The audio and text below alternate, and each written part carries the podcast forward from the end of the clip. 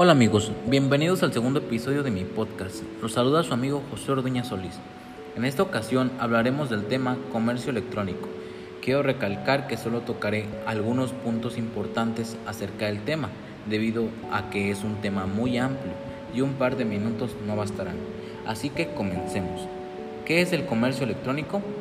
El e-commerce o comercio electrónico es un sistema de compra y venta de productos o servicios que se realizan exclusivamente a través de Internet.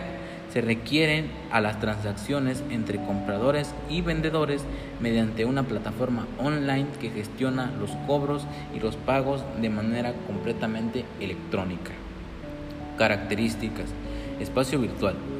Este tipo de comercio no necesita de un salón de ventas donde exhibir sus productos. Por el contrario, los mismos se exhiben en un sitio web al cual se accede teniendo un ordenador y conexión a la red. Con esto se elimina todo tipo de renta de alquiler de salón y de empleados de salón. Virtualidad. No utiliza empleados que se encuentren cara a cara, face to face, con el cliente, puesto a que no ofrece un espacio físico real.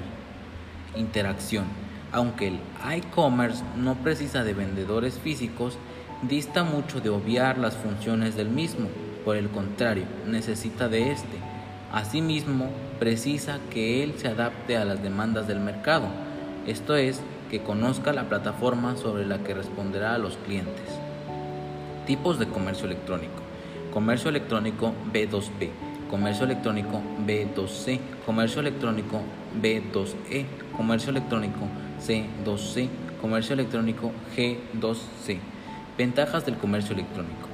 Algunas de las ventajas del comercio electrónico frente al comercio tradicional son las siguientes.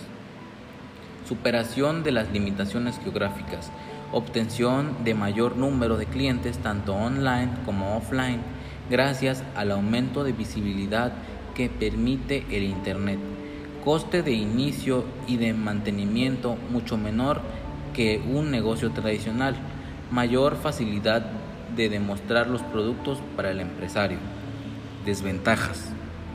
Sin embargo, no podemos dejar de considerar algunas desventajas del e-commerce que deben ser tenidas en cuenta antes de iniciar o ampliar cualquier negocio.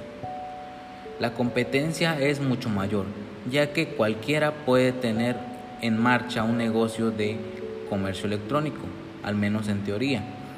Todavía hay muchos consumidores racios o compras sin ver el producto y no confían en los pagos online. Los gastos de envío son caros cuando el volumen del negocio es pequeño y esto es una gran desventaja para los negocios pequeños. La fidelización de los clientes es mucho más difícil y exige una estrategia profesional.